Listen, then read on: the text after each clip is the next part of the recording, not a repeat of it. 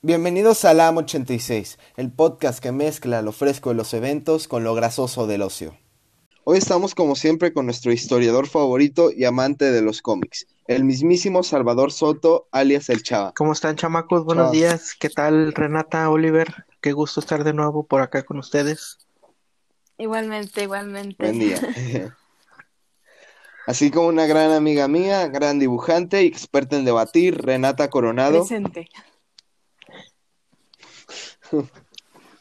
Em, y pues su servidor acá, Oliver Ortega, que aquí me estaré encargando de moderar este podcast que, que tanto nos motiva a nosotros, que nos inspira.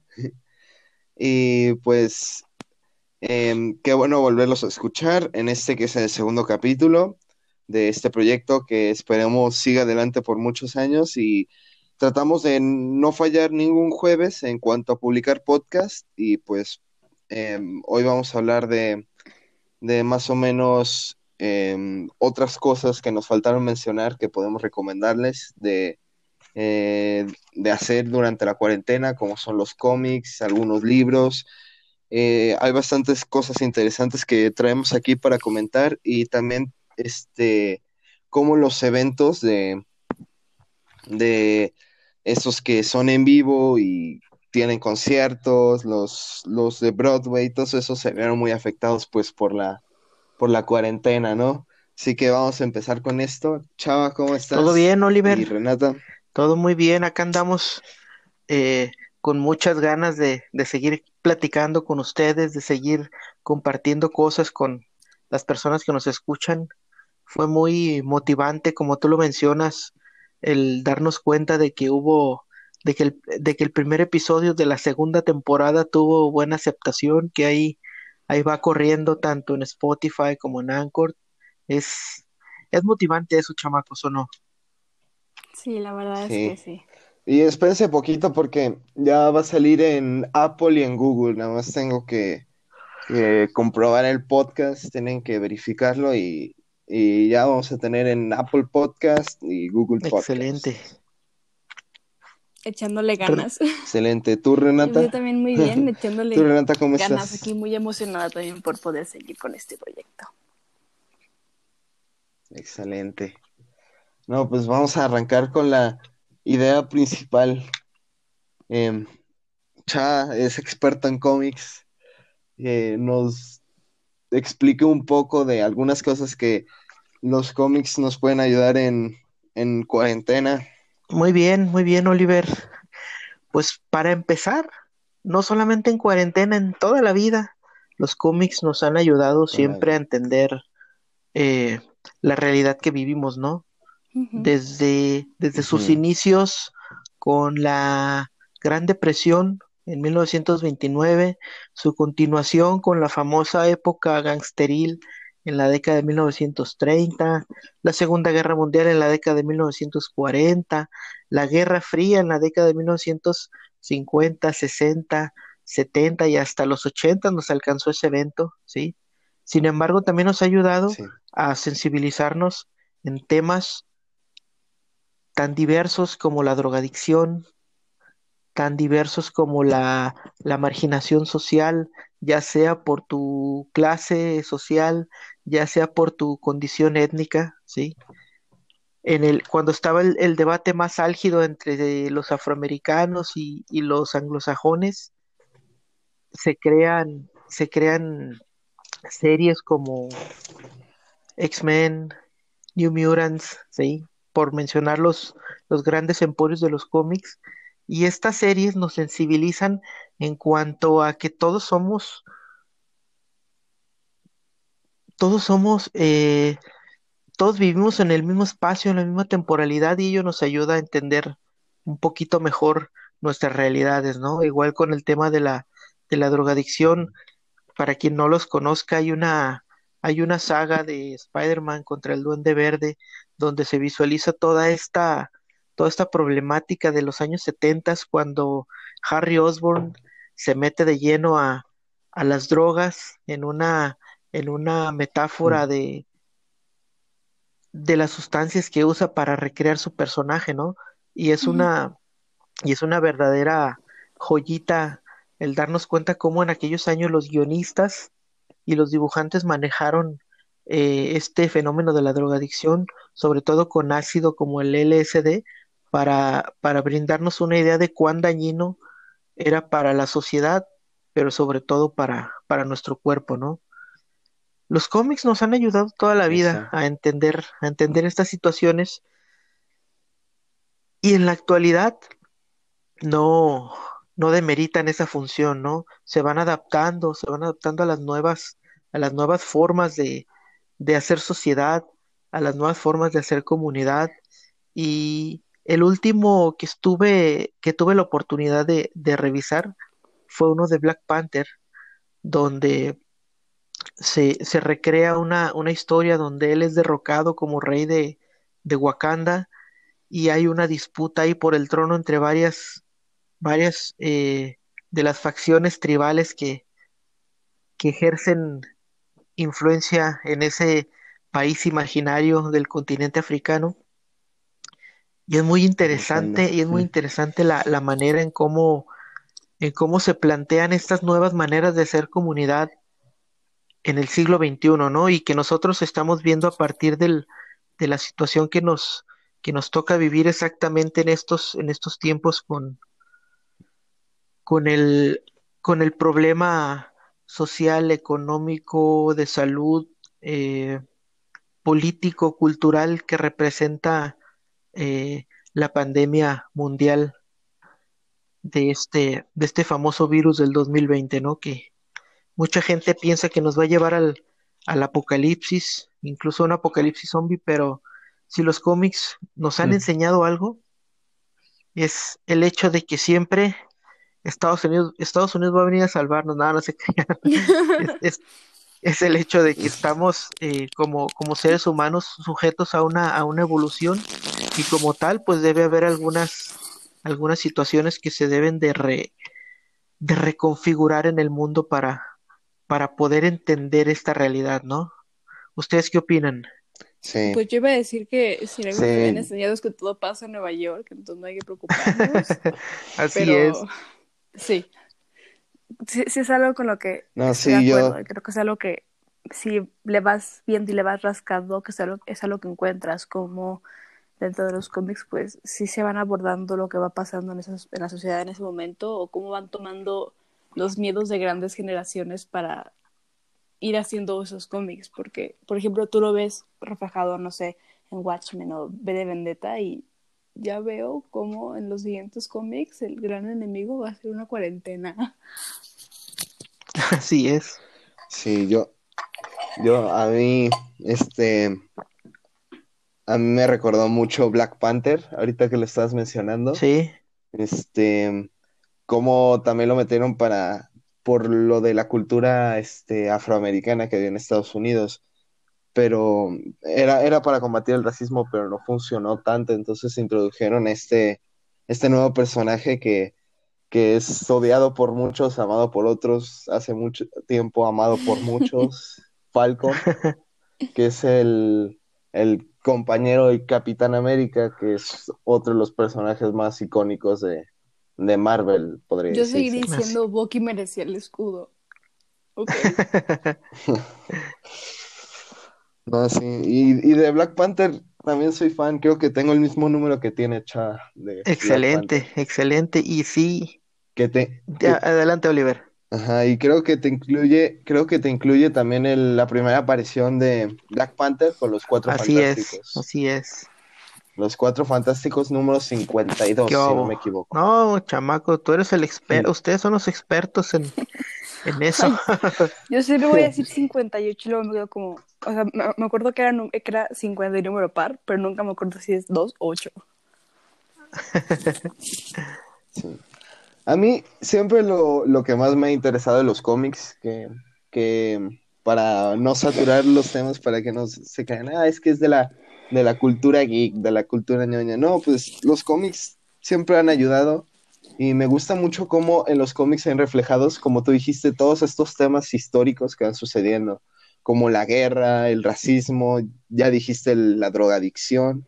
Me gusta cómo los van mencionando y y al mismo tiempo como los van retratando, pero de una manera en la que se pueden combatir, porque pues es, son superhéroes, ¿qué hacen? Luchan, pero de una manera sutil te demuestran que, que hay cosas más importantes contra las cuales luchar. Creo que es lo, la apuesta más inteligente o una de las más interesantes que nos puede dar un cómic, leerlo, y otro de los motivos por los cuales la gente debería hacerlo eh, pues, seguido, ¿no?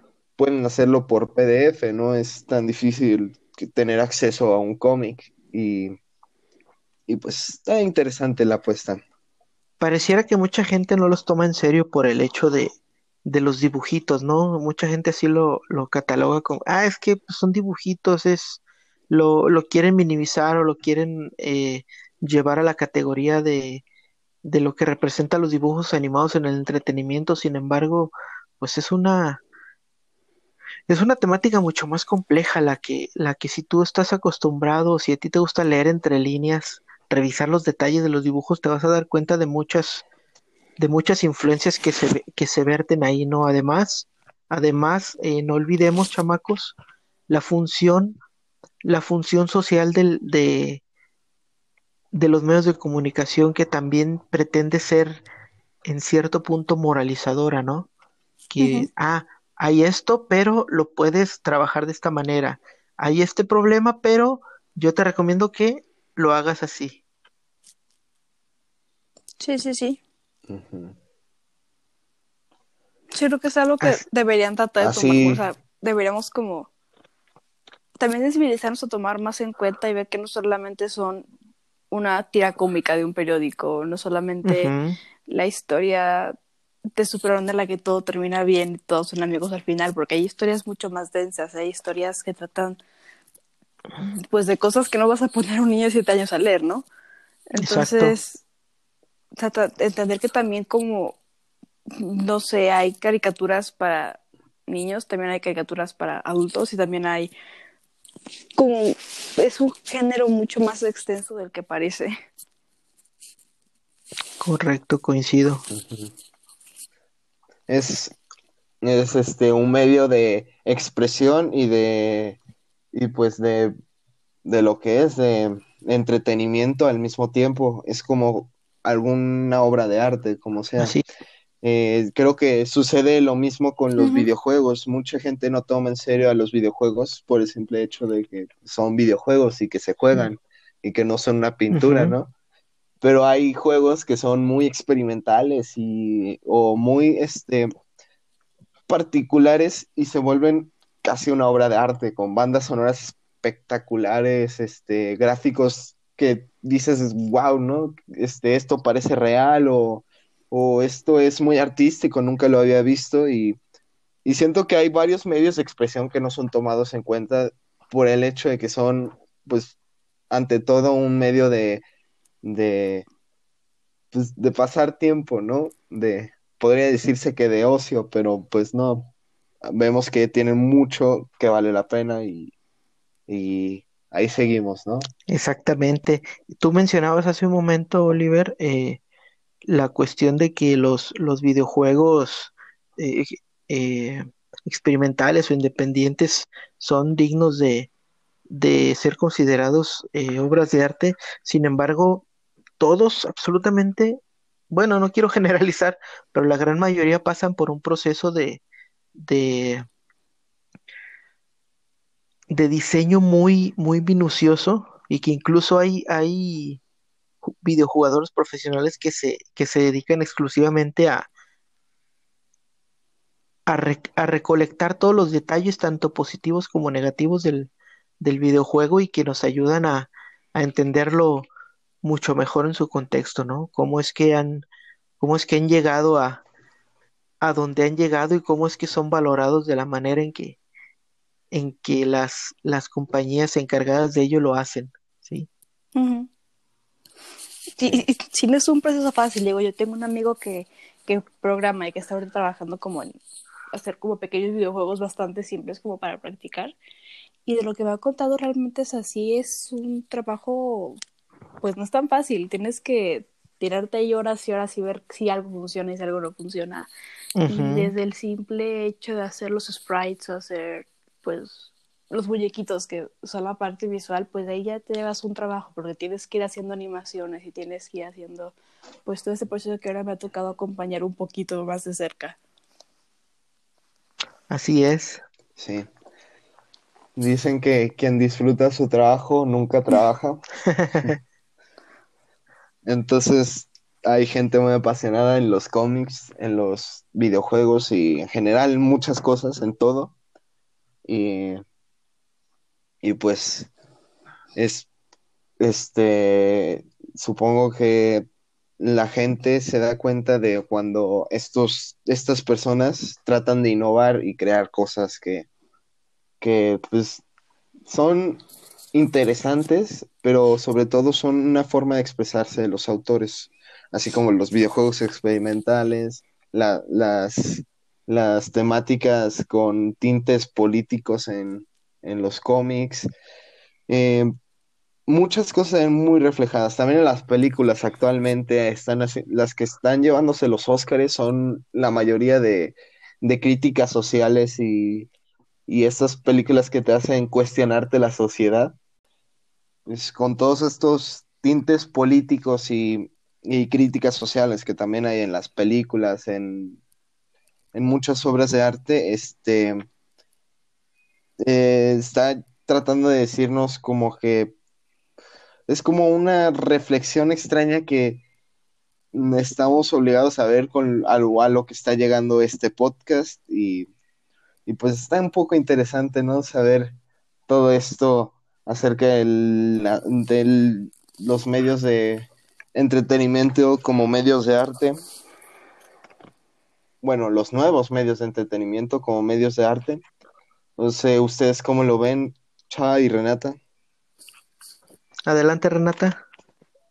Ah, pues sí, sí estoy de acuerdo en que, o sea, fuera de todo lo que puede parecer, parecer no mucho más, como ya dije antes, detrás de todo esto, tanto el proceso creativo, que es como con lo que yo suelo estar un poquito más vinculada, porque pues dibujo y hago un poco de animación, entonces es algo como que veo todo el esfuerzo y todo el trabajo y todo el empeño y cariño que hay detrás de cada una de esas cosas, pero también toda la parte argumental y cómo tratan ciertos temas, es que si te pones a investigar un poquito de dónde viene tal videojuego, tal cómic, y te pones realmente a analizarlo y a tratar de ver más allá y a, como dice Chaval, leer entre líneas, es una experiencia que todo se combina de una manera tan bonita y vas entendiendo tantas cosas del por qué pasan esas, o sea, eso en cada videojuego, cómo se traslada a la vida real y a lo que ha pasado y también ayuda incluso a entender distintas épocas en cuanto a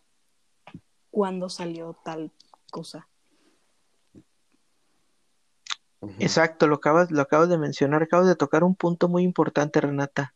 No solamente es esta cuestión de, ah, se me ocurre un juego, este programo, lo lanzo y a ver qué tal funciona, ¿no? Tiene mucho, tiene mucho, eh, mucho trabajo detrás y hay mucha gente que vive de la industria del videojuego, así como la, la gente que vive detrás de la industria del cine, ¿no?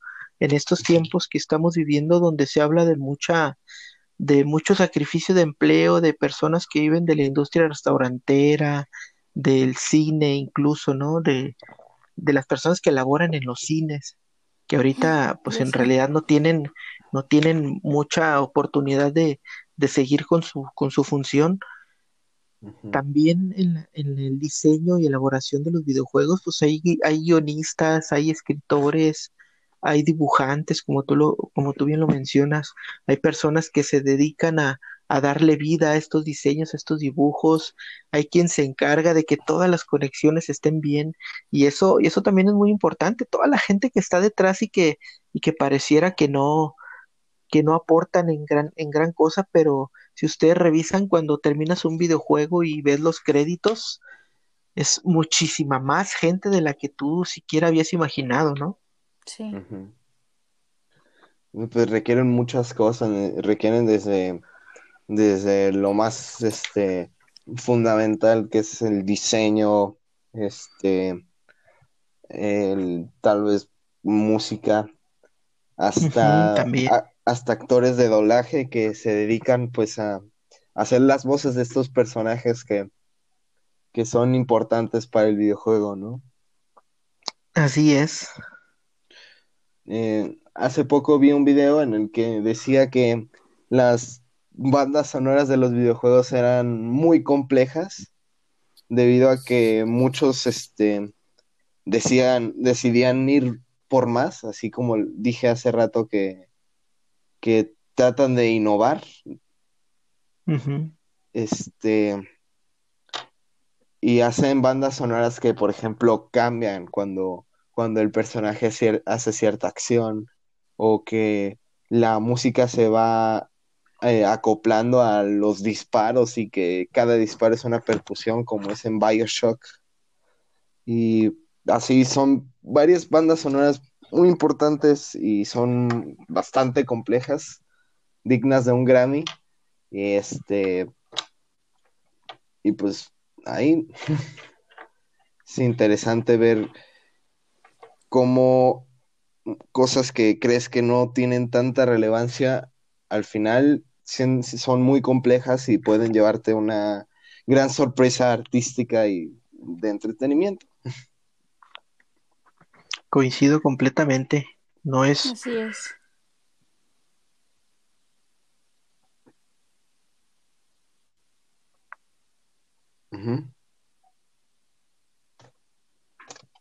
Sí, es una, es una verdadera eh, odisea realizar un, ya no digamos desde estos, estos, estas maneras de comunicarse tan, tan elaboradas como lo es el cine o el videojuego, ¿no? Hasta desde realizar un artículo para una revista, un libro, una, eh, una columna de opinión para un periódico, pues te lleva, te lleva tu, tu buena chamba. Sí, sí. Sí. Em, ¿qué otra cosa? Ah, sí, haciendo, haciendo inciso en lo de los cómics, les quería recomendar una página que es para la, la compra de cómics en formato digital, que se llama Comixology. Ah, pues, ¿qué te parece, Oliver, si, si nos compartes el link por vía, por vía de tu cuenta de Twitter, que es, Sí. Es O Erubied, O E en mayúscula. Eh, y también vamos a estar compartiendo algunas cosas interesantes en LAM 863, así se llama la página de Twitter. Eh, les voy a pasar este, este link de Comixology, que es como un, un apartado de, de Amazon, donde pues puedes comprar estos cómics y según yo salen un poco más este, económicos, pero es solo mi, mi opinión. y este, hay quien los encontrará más baratos, pero Comixology es una gran manera de, pues, de comprar cómics y estando en tu casa durante la cuarentena, que ahora no podemos salir, a tenerlos, pues, en, en forma física, como, como estamos acostumbrados a tener los cómics, la mayoría. Mm, No sé es. ustedes, eh, ¿piensan descargarla o algo? Claro, hay, hay un, un cómic que yo en particular sigo y, y ya tengo rato que le perdí la pista. Es un cómic llamado Sur, eh, Sud- Southern Bastards, Bastardos Sureños, y habla de, de cómo en esta, en esta región de los Estados Unidos tan particular que es el sur, todo lo que son los estados de Luisiana, Nueva Orleans, Texas, se vive, se vive la pasión por el fútbol americano desde una perspectiva que llega incluso a atentar contra la vida de las personas, ¿no? También les voy a, Sí. les voy a compartir ahí el, el, el link de la, de la plataforma que nos está recomendando Oliver de Southern Bastards para que le den un, una ojeada. Pues ahí yo también voy a tratar de echarle la ojeada. Se, me pareció interesante.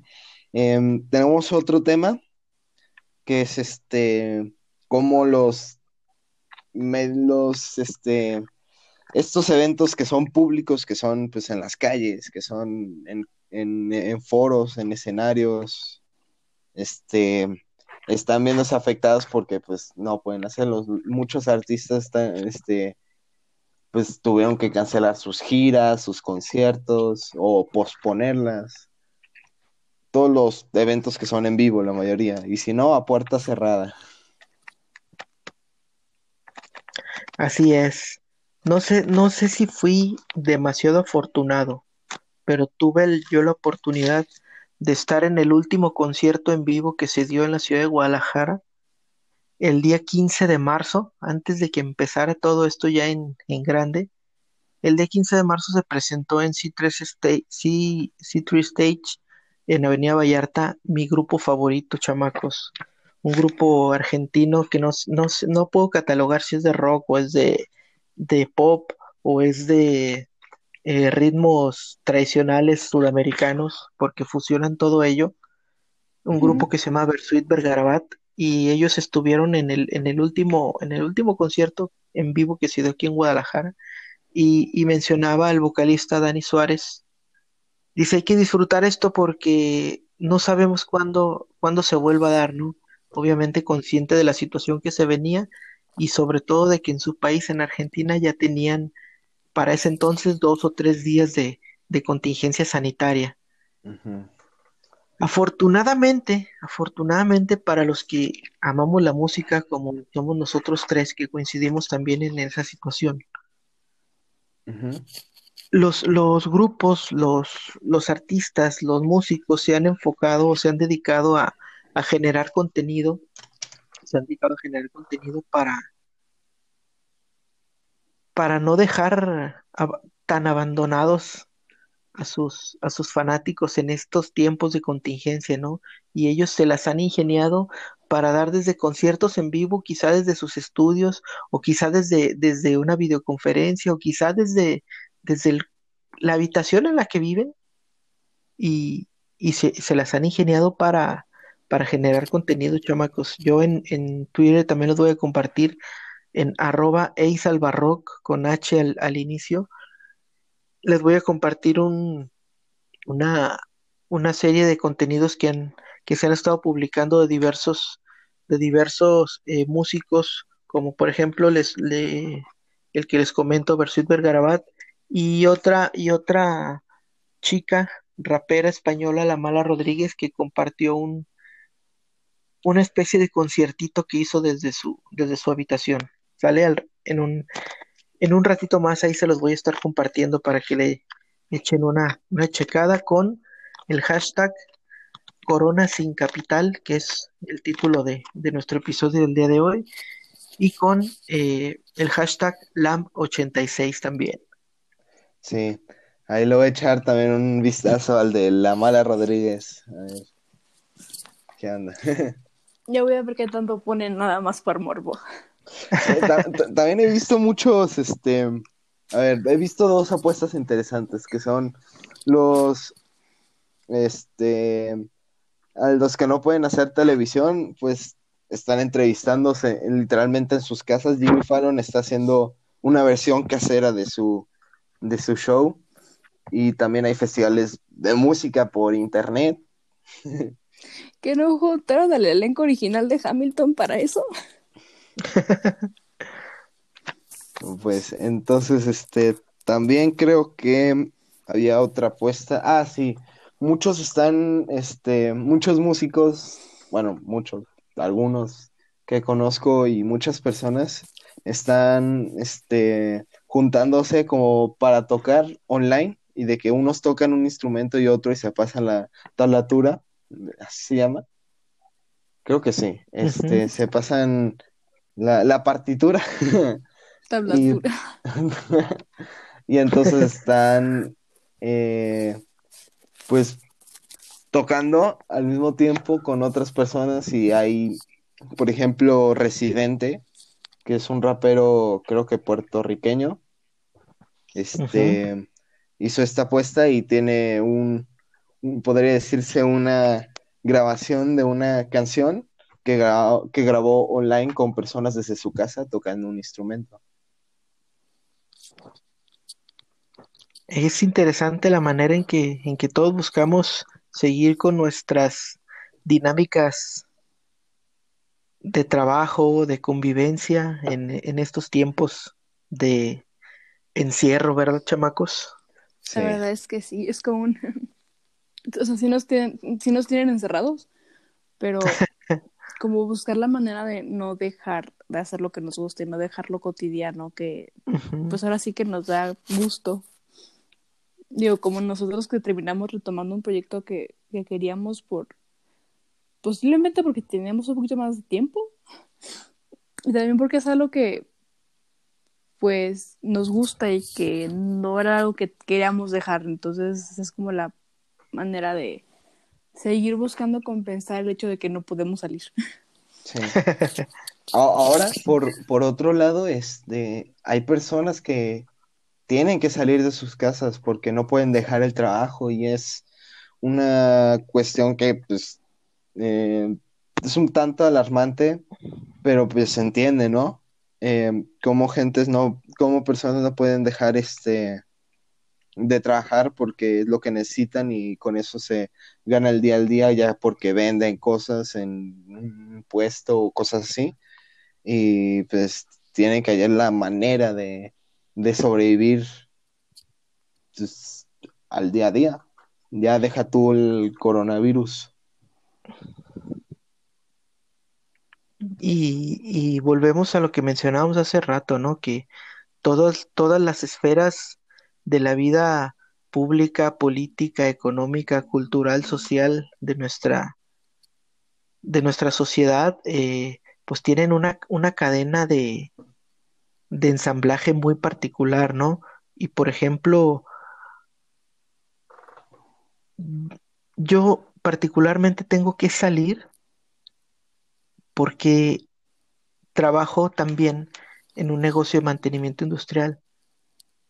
Y precisamente en este, en este momento tan, tan complicado, la industria farmacéutica requiere de mucha, de mucho mantenimiento y de, y que sus máquinas no dejen de, de funcionar. Y es algo que, que también se debe de, de estar al pendiente, porque donde pare una máquina de esta, de esta industria, pues puede, puede haber un, un colapso importante, ¿no? Y es, y es parte de la cadena económica que, que estos tiempos nos han, nos han obligado, porque nos han obligado, el, el consumo de, de los bienes y servicios nos obliga a ello también, ¿no? Sí. Eh, pero sí, también está esta de lo, lo que dijiste de la otra cara de la moneda, que este también hay trabajos que son indispensables ahorita para la sociedad, como los médicos, Así es, así es, como este, como las personas que atienden pues los supermercados, las farmacias, exacto. eh, que son pues, los son trabajos que la policía, muchos son La policía, los, los encargados de los call centers ahorita de que aquí en Jalisco implementaron el gobierno del estado y la Universidad de Guadalajara para, para poder apoyar a las personas que tienen eh, la sospecha de haber contraído el virus, ¿no? Sí. No puedo escuchar la palabra virus y pensar en Cardi B gri- gritando coronavirus. Es, Pero sí hay, hay, hay funciones que ahorita pues no se pueden, no se pueden trastocar. no, no se pueden trastocar. Pero, pues aquí andamos y tenemos que este, seguirle. Tenemos que pensar mucho por estas personas y pues nosotros tomar las medidas de precaución que nos están dando, que es quedarnos en nuestras casas. Así Exactamente. que los- la mejor manera de, de ayudarlos y apoyarlos a estas personas que no tienen pues la facilidad o de alguna manera el privilegio ¿no? de poder quedarse en sus casas, pues tratar de hacer que todo, o sea, de disminuir la curva y de que todo sea un poquito mejor para ellos y que sea un poco más fácil también. Ujú. Pues em, dejamos ese tema a debatir en redes sociales, ¿qué les parece? Perfecto. Que ahí comenten ahorita les vamos a pasar todos los, los links, todo lo vamos a pasar por ahí por, por Twitter y eh, les vamos a decir. Y pues tenemos el segundo segmento de hoy, la dinámica, una dinámica que en lo personal me agradó mucho cómo quedó la vez la, la semana pasada, Chava, que es Laureles e Historia por Chava. y hoy, hoy cuéntanos de qué vas a hablar. Muchas gracias, muchas gracias, Oliver. Fíjate que para el día de hoy vamos a platicar de un evento que sucedió en el siglo XVIII en Francia y que tiene que ver con una matanza de gatos. Sí, yo sé que esto suena un poco repulsivo y, y difícil de escuchar en estos tiempos, sin embargo es, es algo que, que ocurrió por allá aproximadamente por 1730 en, en el país que les acabo de comentar. Y que no sé, no sé ustedes si ustedes se habían puesto a pensar qué tanta relación o qué tan, qué tan cercano debe de ser la cuestión de los gatos y de los roedores con la forma de ver el mundo de los franceses. Y les pregunto por lo siguiente, dos de las películas animadas más laureadas, aprovechando el título de la sección más laureadas de Disney, tienen que ver con estos dos animales y tienen que ver con el país, con el país de Francia. Me refiero a los aristogatos y me refiero a, a Ratatouille, ¿sí? Sin embargo, el episodio que yo les voy a platicar el día de hoy tiene que ver más con una cuestión de rebeldía. Cuando ustedes escuchan la palabra rebeldía, ¿en qué piensan, chamacos? En, en dos, rebelde.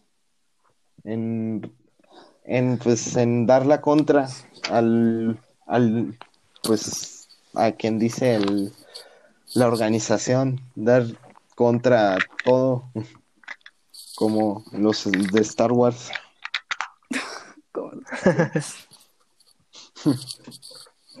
Tú, Renata, ¿qué te suena la palabra rebeldía? Pues, cada vez que lo escucho realmente pienso en la novicia rebelde.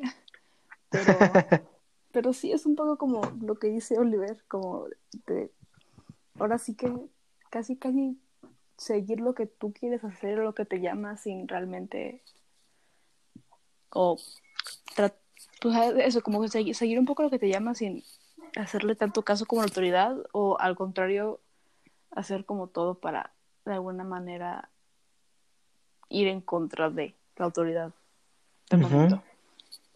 Fíjense, la rebeldía se nos ha se nos ha presentado, se nos ha manifestado de esta perspectiva que ustedes muy bien muy bien lo abonan de pareciera que es un grito desorganizado en contra de lo establecido, ¿no? Sin embargo, sin embargo, muchas veces también la rebeldía tiene que ver con tu libre albedrío y con la libertad que tienes para manifestar tu, tu forma de pensar. En este, en este caso en particular que les voy a platicar el día de hoy, se manifiesta la rebeldía desde un acto donde algunos obreros, donde algunos trabajadores franceses realizan una matanza de gatos a partir de del ejercicio de, de su libre albedrío con la intención de burlarse, de burlarse de, de los patrones con los que trabajaban. Y voy a, como dicen mis, mis compas de 5 de febrero, una, una zona de venta de autopartes aquí en Guadalajara, vamos por partes. Este, este episodio, este episodio, este, se desarrolla, o lo desarrolla, mejor dicho, el encargado de la biblioteca de la Universidad de Harvard, que es un historiador muy, muy laureado en, en, estos tiempos, su nombre es Robert Darton. Robert Darton escribe un libro que se llama La gran matanza de gatos y otros episodios de la cultura popular francesa. En este libro, Robert Darton, además de este hecho del que les voy a platicar ahorita, nos habla de algunas otras eh, maneras de acercarnos a la historia de la gente en Francia, no a la historia de los reyes, no a la historia de los gobernantes, no a la historia de, de, las personas poderosas, de los empresarios, es a la historia de las personas comunes y silvestres, así como nosotros, así como las personas que, que nos escuchan. Esta, esta, eh, este episodio de la cultura popular francesa, como ya les mencioné, tiene lugar por allá por el año más o menos de 1730 y tiene que ver con lo siguiente. En plena época de la Revolución Industrial, los trabajadores están prácticamente obligados a trabajar desde que amanece, o desde antes de que amanezca, perdón, hasta entradas las horas, entradas eh, las horas de la noche, ¿no? Por ello la expresión de sol a sol, no les tocaba ver la salida del sol, no les tocaba ver la puesta del sol, ¿no? Tenían que, estar trabajando en, en, esa, en esas condiciones durante, durante su vida laboral. Y el episodio que les voy a platicar se desarrolla en una imprenta, en una imprenta en Francia. Ustedes saben que la imprenta pues es el lugar donde, donde se, se imprimen, valga la redundancia, los textos, los periódicos, ¿sí? lo, que, lo que la gente va a consumir eh, en cuestión de lectura. Y para que ello ocurra se necesita una serie de trabajadores que estén alimentando de papel a las máquinas, que estén dándole mantenimiento a las máquinas. Y esos trabajadores en aquellos años, y quizá todavía hay algunos lugares en los que todavía ocurre eso, eran muy, muy exigidos por sus patrones. Y la única manera que ellos tenían de encontrar una salida a esa, a esa exigencia que en nuestro vocabulario del siglo XXI le llamamos a, a esa manera de ser negreados, valga la, la expresión y sin ningún, sin, sin ninguna condición peyorativa, la única manera que tenían de salir de ello era haciendo algunas bromas para sus patrones. En Francia, como lo mencionábamos hace rato, pues los gatos y los ratones son una, una parte muy importante de su cultura popular. Y mencionan, yo no tengo la oportunidad de, viajar, pero mencionan los que, los que han ido, ustedes no sé si, si conozcan y me van a ayudar a, corroborarlo, que en Francia hay gatos por donde quiera, tanto en casas como en, en, en la calle. Yo no he ido. ¿Y no ha sido Oliver tú, Renata? Pues yo no sé. nunca, nunca vi. Muy bien. A mí me han mencionado, me han mencionado personas que conocen que, que, que es muy evidente que en Francia veas, veas estos animalitos, ¿no? Y por lo tanto, en, en las casas, desde aquellos años, ya era muy, muy particular y muy evidente que las familias tenían sus, sus gatos y obviamente tenían sus gatos preferidos. Como les mencionaba al inicio, los trabajadores tenían que ejercer su función desde muy temprano hasta muy tarde y, la poca, y el poco tiempo que tenían para dormir, los gatos los interrumpían, los interrumpían eh, con sus maullidos, con sus pachangas que hacen en las noches los gatos y la manera que tenían los trabajadores de desquitarse de los patrones era encerrar a los gatos en costales y hacer ellos el, el sonido para no dejar dormir a los, a los dueños de las imprentas, en este caso que en particular que estamos hablando, ¿no? Cuenta, cuenta Robert Dalton que en este episodio los patrones al ver que los gatos eran demasiado molestos, les encargaron a sus trabajadores, ¿sabes qué? Desaparécelos, eh, tíralos, mátalos, hazles lo que sea, pero yo ya no quiero esta molestia cada noche de que estén en mi balcón aullando y aullando y aullando, cuando en realidad los que lo hacían eran los trabajadores. Mm. Los trabajadores encantados. Eh, ay, la, esposa del dueño de la imprenta le dice, todos menos a mi gata, a mi gata favorita, ¿sí? Pues con eso les dieron pie a los trabajadores para, para hacer una un desquite de, de, las condiciones en las que los tenían sus patrones, pero esa, esa advertencia de, de, la, de la esposa del dueño de la imprenta sirvió para atizar un poquito más ese deseo de venganza.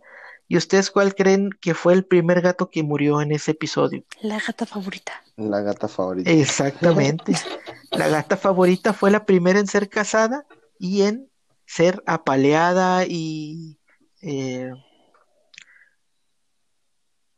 pues muerta a, a palazos y a varillazos. ¿sí? Ay, pobres gatos. Siguieron con, sí, la verdad es que les, les repito, eh, creo que, creo que es un, por, es, por eso me, me agradó tocar el, el tema ese el día de hoy, porque a veces, a veces no, no dimensionamos eh, cuán, cuán cruel o cuán eh,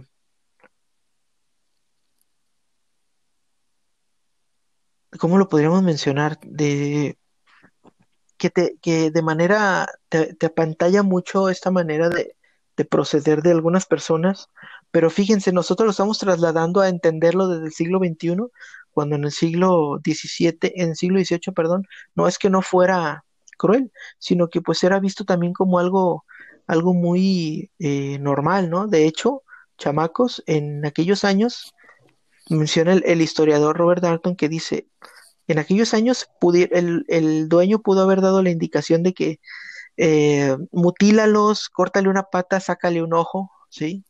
Y tú lo lees ahorita en siglo XXI y dices, ay, güey, como que sí está medio denso, pero pues eran las maneras de proceder de, de aquellos tiempos y de, y de aquellos momentos.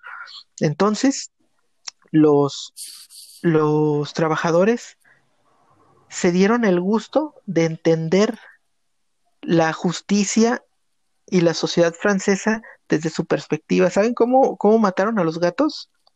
¿Cómo? Los ¿A encerraron en costales. No, balazos no. No, a- Pero a los palazos. encerraban en costales. Ah, palazos, sí. Los encerraban en costales y uno a uno les iban haciendo un juicio. ¿Mm?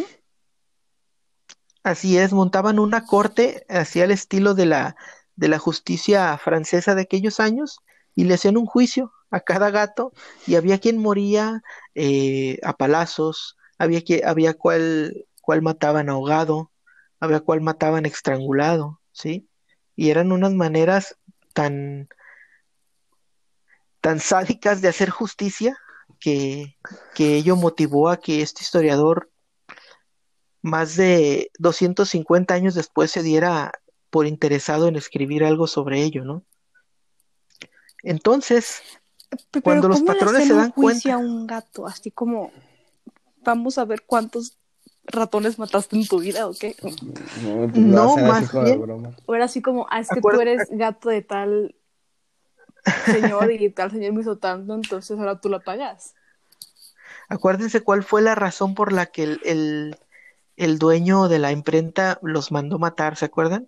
Mm. Era por el hecho de que no lo dejaban dormir, de que lo molestaban y de que eran, este, pues una, una lata, ¿sí? Mm. Además de que, otra cosa que no debemos dejar pasar, desde el punto de vista religioso, en la, en la visión judeocristiana, el gato siempre ha, ha sido una presencia Demoníaca. así maligna, ¿no? Eh, y, y ello, ello influyó mucho también en la visión, en la visión de mundo de los, de los trabajadores.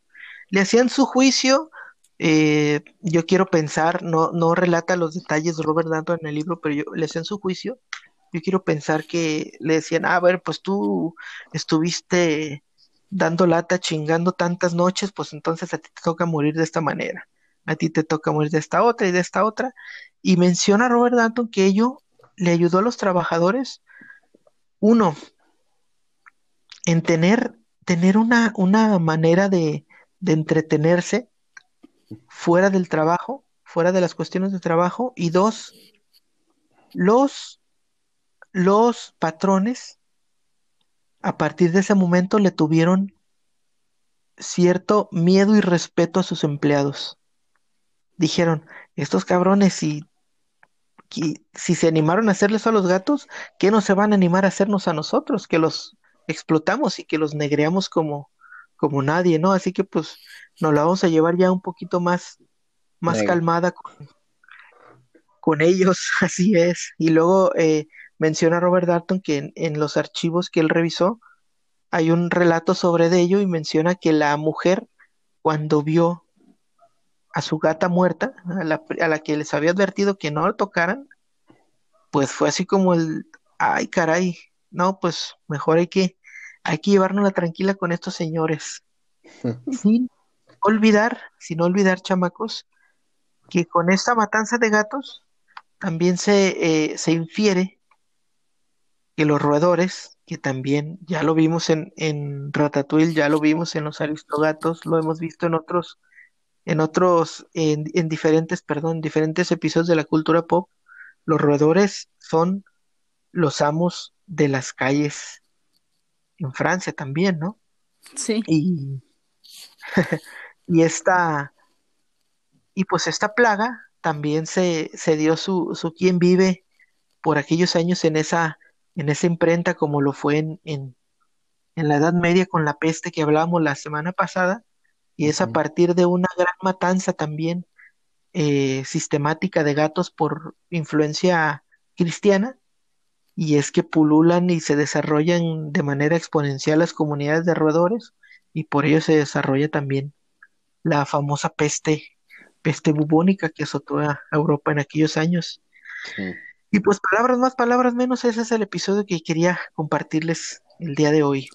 No sé si ustedes ya habían escuchado algo de eso. No, nunca. Ni- Pero es sumamente interesante. Y pero sobre todo es sumamente satisfactorio ver cómo todo en la historia es una cadenita y todo repercute en otra cosa. Es como, wow, ya entiendo toda la vida. ¿Se acuerdan cuando platicábamos en, en, en nuestras lejanas, nuestras ya lejanas clases que un, un historiador italiano del siglo XVI, Giambattista Vico, decía la historia es una espiral Sí. con diferentes nombres y diferentes tiempos, pero que las situaciones se van repitiendo. Y sí. Y sí, esperemos que no sea tan malo como la peste bubónica, este coronavirus. Creo que lo pasamos como otra peste, pero pues ahí vamos. Ahí la llevamos, ahí la llevamos, chamacos. Ahí le llevamos. Eh, tenemos otra dinámica y esta la va a presentar Renata porque pues yo no tengo que hacer la dinámica. Muy bien, muy bien. Ah, ¿dónde quedó mi guion? Como siempre yo, preparadísima de veras. Ok, en esta dinámica, Oliver va a tener un minuto para contarnos algunas noticias que puedan sorprendernos. Lo vamos a contar con cronómetro, eso lo voy a hacer yo, y luego vamos como pues a comentarlas, a ver qué nos parecen y qué tan interesantes y qué tan bien es su, su trabajo.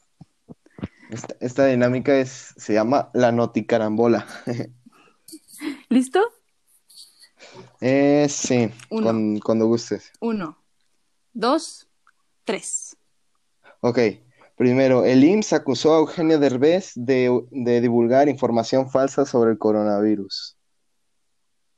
Eh, por un video que hizo donde decía que, que pues, estaba contándole a una experiencia mala de un- una persona, un contacto que tenía él en el, en algún IMSS, creo, en IMSS Tijuana. Eh, también, otra, hubo una riña a machete en Cincelejo, Colombia donde cinco personas resultaron heridas debido a que una persona, otras, trataron de robar una gallina. Una anciana de, noven- una anciana de 93 años puso un letrero fuera de su casa donde pedía cerveza porque se le estaba acabando la suya, ¿no? Eh, y porque no podía ir por ella por la cuarentena. Entonces se hizo viral y Coors Light el día de 13, el Tiempo. 13 de abril le mandó, ah, le mandó 150 latas de cerveza a su casa. Y les tenía otra que también está interesante, ya para terminar. Bueno, puedo A hacer ver. una excepción con el tiempo, está bien. Sí. Rick and Morty sale el 3 de mayo para los admiradores. Yes. Eh, salió la fecha de estreno junto a un tráiler con una canción icónica que se llama The Boys Are Back in Town, que es una gran canción para despertarse y hoy lo descubrí. y digan qué les parecieron, qué les parecieron estas noticias un tanto de lo común. Lo de la señora A mí con me la impactó. cerveza me encantó. Qué maravilla. Ya, ya somos dos, ya somos dos. Iba a mencionar eso también, que, que todavía existen almas buenas en este mundo y qué bueno que Curse Light, aun- aunque yo no, no comparto mucho el gusto por esta, por esta cerveza en particular, pero qué bueno que se compadeció de ese señor tan, tan necesitado en estos tiempos. Yo lo había visto, pero con el vino, el de Need More Wine, que también me pareció muy chistoso. Hizo- Oye, y esta, esta parte de los machetazos, qué, sí, qué intensos podemos ser los latinoamericanos todavía, ¿no? Este, me recordó a esta, esta tradición peruana de, del año nuevo de que te agarras a madrazos con alguien con quien tienes una diferencia para al final del año para poder empezar el año sin, sin rencores. Te agarras a puñetazo limpio así ya está, y toda la gente del pueblo está viéndolo, y- pero tiene su, su matiz terapéutico también. Cruz sí. de machetes por una gallina. Bueno, Eh, Como dijera el, el Capitán América, entendí la referencia. Muy bien, chaval. Gracias por no dejar morir mi comentario. yo les quiero agregar, le quiero agregar a lo de Rick and Morty porque me gusta mucho esa serie. Este, van a estar pasándola por Adult Swim y esperemos que pronto pues hagan, hagan, hagan la, resu- la resubida a, a Netflix, que es donde lo estamos viendo pues gran parte de la gente que no tiene acceso a, a Adult Swim Ojalá que sí. Aparte, en mayo. en mayo, 3 de mayo. Ya mero. Ya mero. Y ya para acabar, eh, bueno, pues es el último segmento. Es este, se llama la trivia de humo. Y pues eh, les voy a hacer una pregunta y la van a contestar por redes sociales, ya para acabar. Eh, nosotros no, porque tal vez yo les digo la respuesta después, pero ahí vamos, a ver. Si escucharan a este personaje, ¿sabrían qué es? Su nombre es Frédéric Chopin. Es un músico muy importante del siglo XIX. Y nuestro pequeño vistazo al tema que vamos a tratar la próxima semana es como un pequeño cameo. No les vamos a decir de qué se va a tratar el de la próxima semana, pero ya tenemos ahí unas ideas. Y pues la trivia de humo es eh, a qué edad y cómo murió Frédéric Chopin, que es un músico muy importante. Eh, otra vez se la repito, ¿a qué edad y cómo murió Frédéric Chopin? Para contestarla van a tener que usar el hashtag trivia de humo y hashtag este, eh, pues corona sin capital, que les vamos a dejar en Twitter. Ahora sí, vamos a hacer la despedida. Este, Chava, que, que su Twitter es Arroba Eisalbarrock. Ahí estamos a la orden, chamacos. acá Renata. Déjame meter mi Twitter porque no me acuerdo de cómo estoy. Suele Ay. pasar. Uy, perdón. Es arroba ACM Renata, si mal no Chava se lo sabe mejor que yo. Creo que sí es así. Bueno, eh, el mío es en mayúscula OE junto OE Rubiet y, en- y el del podcast en general es LAM 863. Eh, vamos a estar publicando ahí cosas interesantes y así vamos a concluir este capítulo de, del podcast que pues estuvo muy interesante. Otra vez fue un gusto escucharlos, Chava y Renata. El gusto fue mío. Y pues, Igualmente, chamacos. como fue en el capítulo pasado, no sé si gustan dar una conclusión. No maten a sus gatos, porfa. Si tienen problemas con su jefe, hay mejores Eh. maneras de solucionar las cosas. El gato no tiene nada que ver.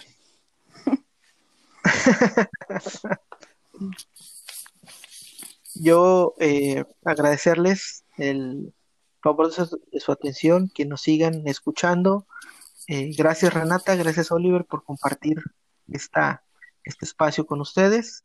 Y no usen Wikipedia para la trivia de humo, por favor. Usen Prezi. Por favor, sáquenlo de mente. Em, yo, pues nada más aquí, les digo que concluimos. En este podcast nos dimos cuenta que cosas muy pequeñas tienen una gran importancia para muchas personas. Y este y pues es todo aquí sobrellevando la cuarentena. Nos vemos, esperemos la próxima semana y pues como decían en la casa de papel, vela chao.